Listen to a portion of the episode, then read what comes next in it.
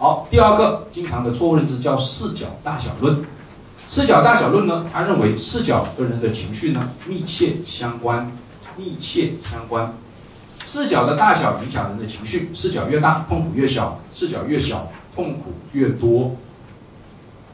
这呢就可以理解这两个问题：为什么哲人的痛苦比较少，而家庭主妇的痛苦比较多？因为他们的视角大小差异很大。哲人呢，他们的视角往往是纵横几万里，上下几千年。一些生活中所谓的烦恼，在他看来可能很小很小，就不是烦恼，就不是烦恼。而且呢，我们还会发现啊，视角大了哦，能够呢增加快乐，减减小痛苦。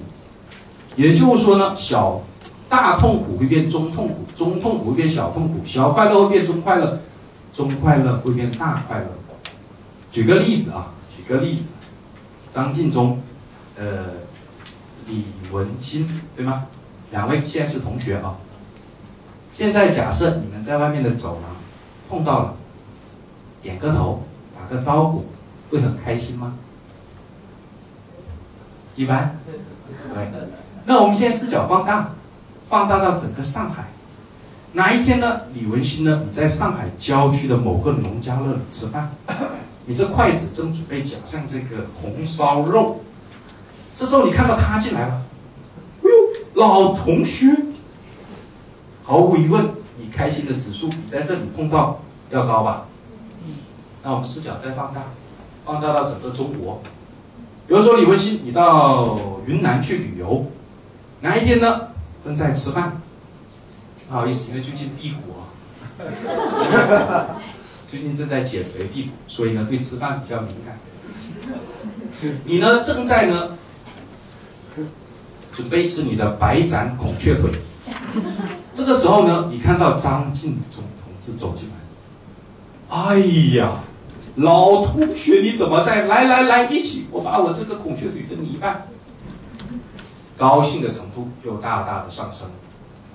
那么市场再放大，放大到整个中国，整放大到。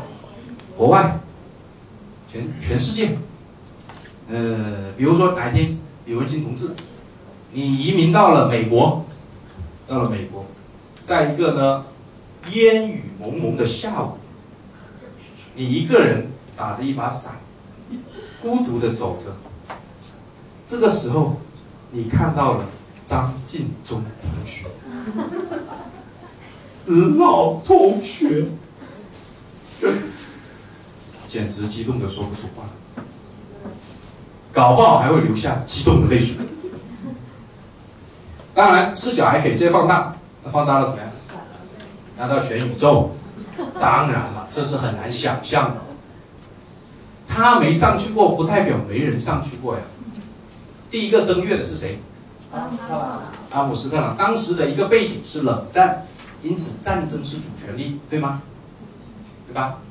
可是阿姆斯特朗斯特朗呢？他上到月球以后哦，他说过这样一句话，他说从月球上看地球，地球就是一个小小的蓝色的水球，人类为什么有这么多的仇恨，要生产这么多的枪炮子弹，要毁灭它？毫无疑问，发生了变化，他的认知发生了变化，甚至呢，他回到地球上啊。回到地球上，走出他的宇航舱的时候，他看到了一个东西，他非常的开心。他看到了什么呢？他看到了一头猪。你们看到猪会很开心吗？也可以理解，因为视角不同，总算看到个活的了，活的了。因此呢，人要学会放大自己的视角，特别是面临一些烦恼的时候，放大我们的视角。会发现呢，这些烦恼带来的痛苦会减少，小快乐也会变成大